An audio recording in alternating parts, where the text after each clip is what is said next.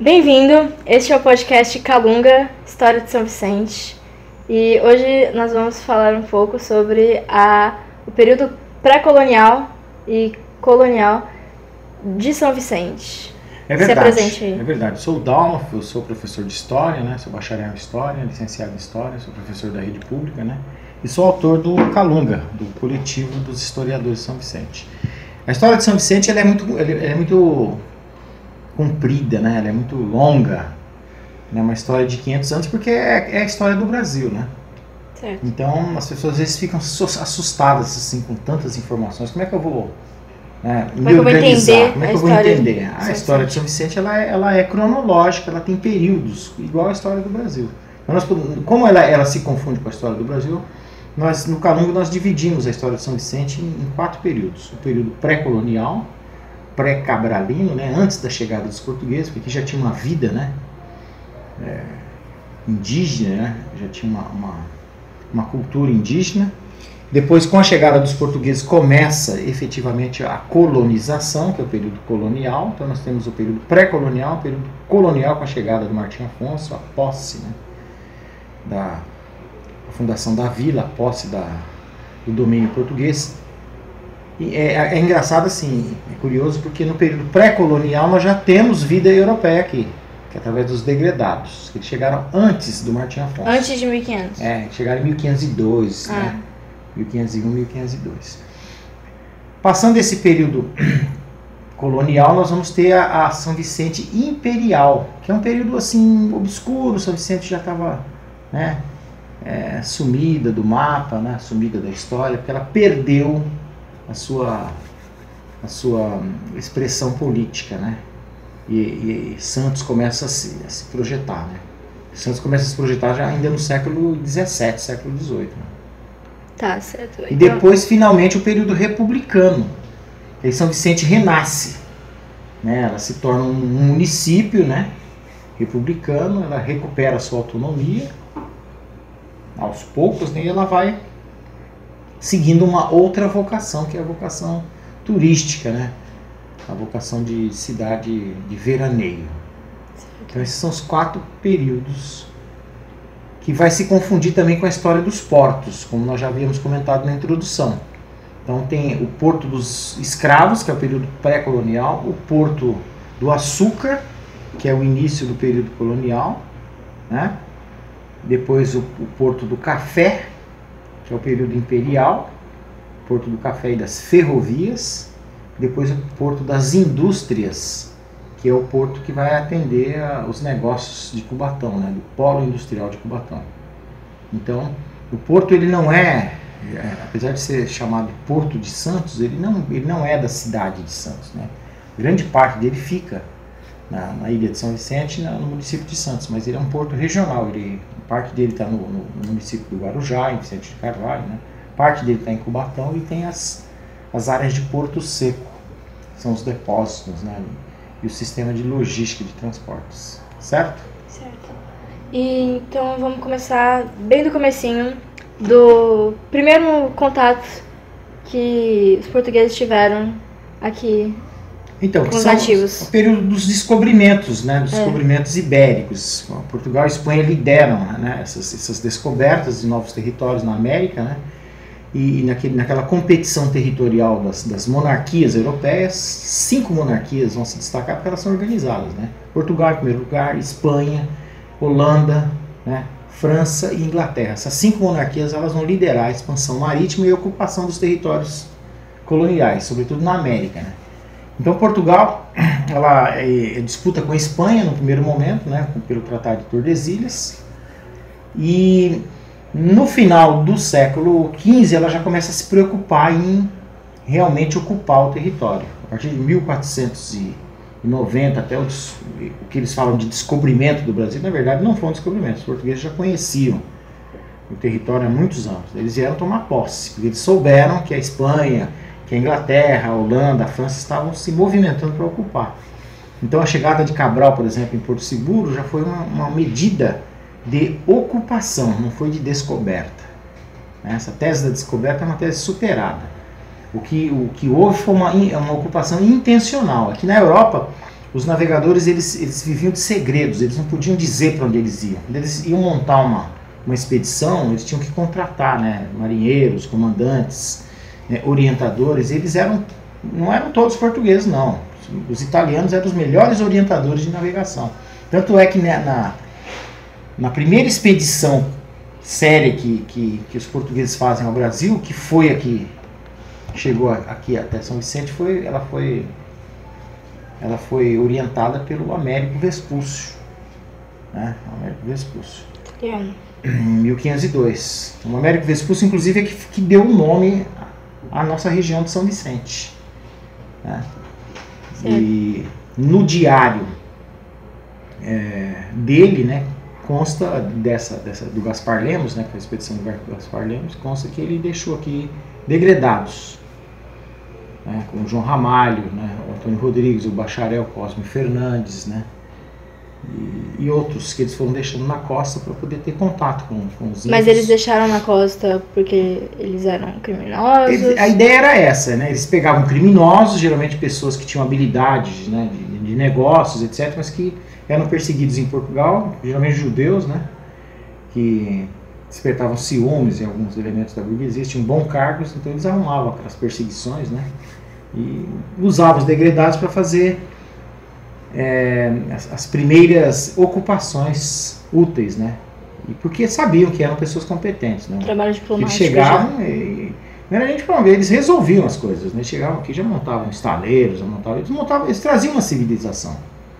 Né? Os portugueses eles eram muito hábeis, eles desciam de um navio, eles construíam, eles escolhiam um lugar, eles montavam um estaleiro muito rapidamente e já faziam outro navio e tocavam o barco para frente. Então, quando os degredados foram deixados aqui, eles já desenvolveram essa, essa base da civilização. Tanto é que quando Martim Afonso chega aqui em 1532, ele já vai encontrar aqui em São Vicente uma, uma, um povoado com casas, né? com estaleiros, com venda de, de produtos agrícolas, né, frutas, alimentos, animais, né, galinhas, porcos. Isso é relatado por navegadores da época. Então ele veio aqui tomar posse. Né, tanto é que ele veio aqui, ele já expulsa o, o bacharel Cosme Fernandes para Canané, dizendo que ele era né, é, um, um, degradado, que ele não podia estar aqui. E ele vê no, no João Ramalho um aliado, né, mas ele quer o quê? Ele quer ocupar de uma forma mercantil. Antes, antes dele passar aqui em São Vicente, ele, foi, ele, ele veio e passou direto. Ele foi lá para Buenos Aires. Ele queria prata, queria ouro, ele queria penetrar no, no território espanhol. Né? Como ele não conseguiu, ele voltou aí ele fundou a Vila de São Vicente. Né? Deu uma olhada em Canané e tá, e o negócio dele foi tomar posse aqui em São Vicente, porque aqui a coisa já estava desenvolvida, já estava acontecendo. Aqui havia tráfico de escravos.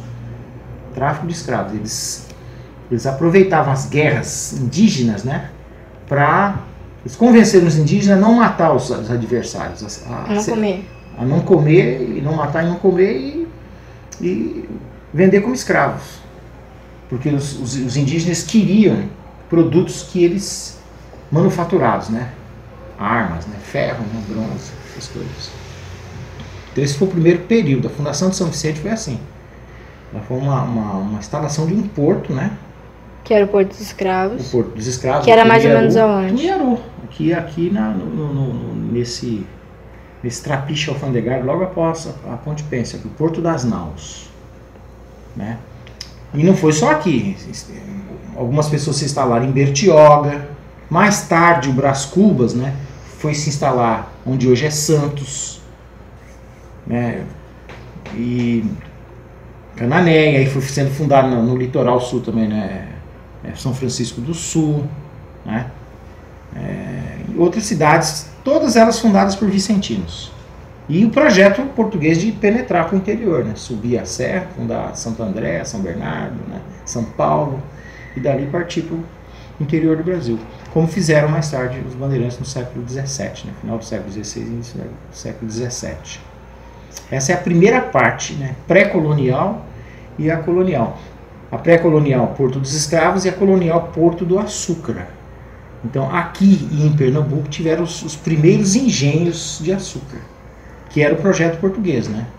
Implantar, implantar é, plantações de açúcar e engenho exportar açúcar para a Europa é um, uma mercadoria muito valiosa. Essa foi a base da civilização brasileira. O açúcar ele, ele fundamentou o, o período colonial. Como é que era a aparência da cidade nessa época? Uma vila simples, uma igreja, né? Uma, um, um, o centro da vila não era a igreja, é, as casas, né? Mas aí já é o modelo pernambucano, né? Dos engenhos mesmo, né? Engenhos rurais, né? A casa grande, a senzala, né? A, a, o engenho mesmo em si, né? De, de processamento do, do, do, melaço, né? E, e, nas vilas você tinha a igreja, né? E algumas, algumas instalações públicas, né? De, de coleta de impostos, que só foi se aperfeiçoar com a na época da mineração. Certo.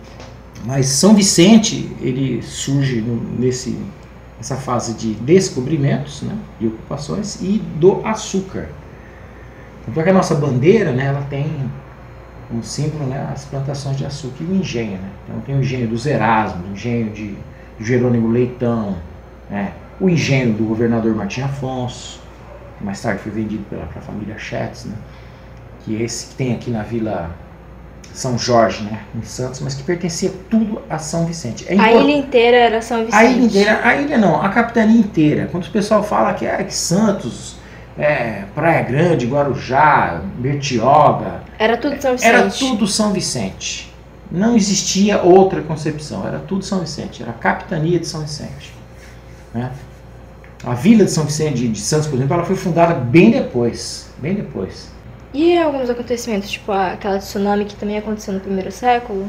Então, foi em 1540, né? Foi um pouco foi, depois do. Foi uma, uma, uma, uma, grande ressaca, né? Os historiadores falam que foi uma grande ressaca porque não existe documentação é, muito confiável sobre o que aconteceu. Mas o que, que aconteceu, aconteceu, porque o sino da igreja foi jogado dentro do mar, eles tiveram que recuperar os sinos, ou, aliás, o sino, né? a vila foi toda destruída. Então, os historiadores acreditam que foi uma grande ressaca, porque a vila estava construída muito próxima da praia. Existem algumas hipóteses, assim, muito, algumas até fantasiosas, de que havia, baseado em alguns textos antigos, né, até apócrifos, né, de que havia uma outra ilha aqui, além da ilha de São Vicente. Haviam três ilhas, a ilha de Santa Amaro, a ilha de São Vicente, onde está Santo São Vicente, e uma outra ilha que fica aqui em frente, onde é a, a ilha Japuí. Não a Ilha Porçal, o Japuí, né? A, Japuí Praia Grande. Japuí e aquela parte do, do Itaipu, o complexo de Itaipu, né? Japuí, Xixová, o morro de Xixová e Itaipu. Ali era uma outra ilha chamada Ilha do Sol. E que a entrada na Baía de São Vicente não era pela Ilha Porchá e a Praia de Paranapuã, era por trás, onde havia uma grande Por trás abertura. do Xixová. Por trás do Xixová, que vai dar lá no canto do forte. E que essa tsunami, essa, essa grande onda, né, que eles, eles acreditam que na verdade foi um maremoto de grandes proporções, ele foi tão forte que ele, ele aterrou essa entrada, ele deixou a entrada da, da o acesso até o Tumiaru, ao Porto das Náuseas, é, não navegável, inviável. Né? Então por isso que o Porto de São Vicente foi morrendo, porque não, o acesso pela ao lado da Ilha Porchá e a Praia de Paranapuã se tornou não perigoso. Tem não tem navegabilidade, né? tem aquela profundidade, o calado né, que eles falam. Por isso que o porto foi morrendo e eles tiveram que levar o porto para outro lado. Foi aí que o Brás Cubas teve a grande sacada, né? De, de fundar um porto né, num, num lugar protegido, lá no, no, estuário, lá no fundo né, do, do, do canal do porto, não é na ponta da praia, lá no fundo. E, e lá então ele, ele, funda também a Santa Casa, né? E aí a cidade se desenvolve. Que é o grande segredo da cidade é esse, né? Saúde, comércio, né? E educação, né? E vieram toda aquela base. Então, quando São Vicente ficou muito concentrado nessa, nessa vidinha rural, né, de poder, Santos explodiu, né? Aí o que que acontece com São Vicente? São Vicente a, começa a se, a se apagar politicamente e economicamente. Ela praticamente desaparece da história. Ela entra em decadência profunda. A cidade de Santos também teve um período de decadência. Quando acabou essa onda do açúcar, né, que surgiu o, o ciclo do ouro e da prata, né, do ciclo principalmente do ciclo aqui no Brasil do ouro e dos diamantes, a cidade de Santos praticamente desaparece do mapa. Isso por volta de. No século, já no século XVIII. Eles sobrevivem com muita dificuldade, porque quem que vai ter destaque? Minas Gerais e Rio de Janeiro. O escoamento da produção de ouro é feito pelo porto de Paraty, no Rio de Janeiro. Esse período, então, né, Santos e São Vicente são praticamente mortos. São Vicente, principalmente. Né? No período pré-colonial também é bom lembrar a questão da, do Peabiru, que é aquela estrada pré-colonial que dizem que foi construída pelos Incas, né? Que leva até o Peru. E são vários ramais, né, que, que vai daqui da, do litoral vicentino até o Peru. Né? Essa, essa estrada facilitou muito a mobilidade do período colonial. Apesar dos portugueses proibirem né, o uso do perabiru, porque não havia controle do, do, dos produtos né, para se cobrar impostos, então o governador Mendes Sá, por exemplo, proibiu. Mas é, uma, é um capítulo importante né, da, Mas da por que, história, como porque até hoje proibiu? ele, ele proibiu para poder ter mais controle sobre o escoamento da produção. Então, para escoar a produção era, era necessário uma estrada oficial, como tinha aqui, por exemplo, a calçada do Lorena. Antes da Imigrantes, da Via Anchieta, você ia a São Paulo como? De mula, lombo de mula, era muito difícil. Então, o, o, foi construída uma, uma estrada de pedra nos moldes romanos, né, das vias romanas, que é chamada Calçada do Lorena, que tem até hoje alguns trechos dela na Serra do Mar. Né? Mas era cobrado pedágio e o governo português estava de olho em tudo que subia e tudo que descia. Né? Certo? E durante essa, esse, essa época, esse primeiro século do, de São Vicente, como é que. Como é que eles lidavam com os índios daqui? Bom, eh, os primeiros contatos foram feitos através dos degredados, né? É, era, era, era uma relação muito desigual, porque os índios eram muito ingênuos, né? E aqueles que tinham poder entre eles, eles se aliavam rapidamente aos brancos, né? Os europeus para poder ter alguma vantagem, né? Por exemplo, o João Ramalho ele casou com a filha do, do, do, do que tinha um domínio desde a, do Planalto Paulista, né? Do Planalto Piratininga até aqui. né? E ele teve várias mulheres porque fazia parte do negócio. Quando ele, ele ia fazer um negócio com o cacique, né?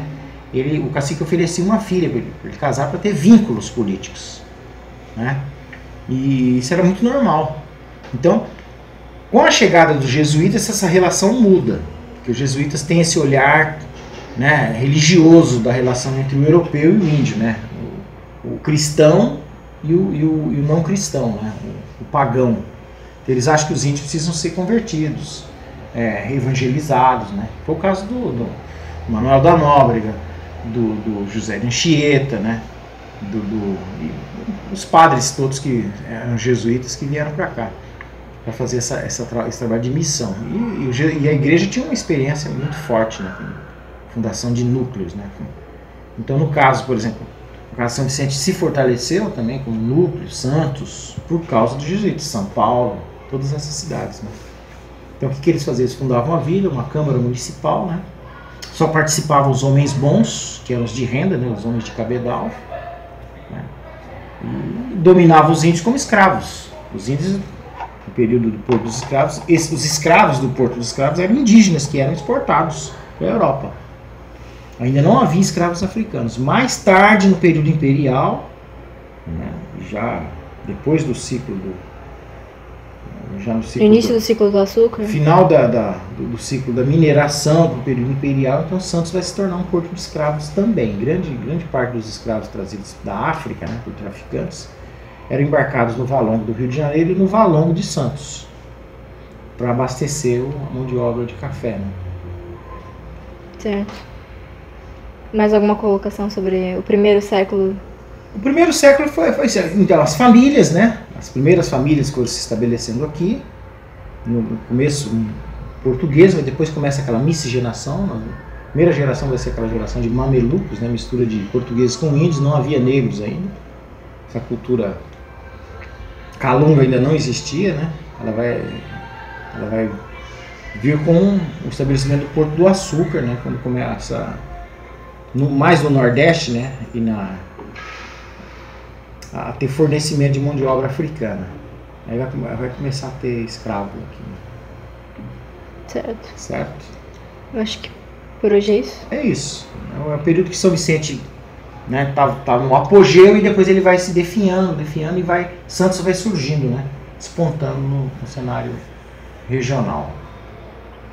É isso. Obrigada.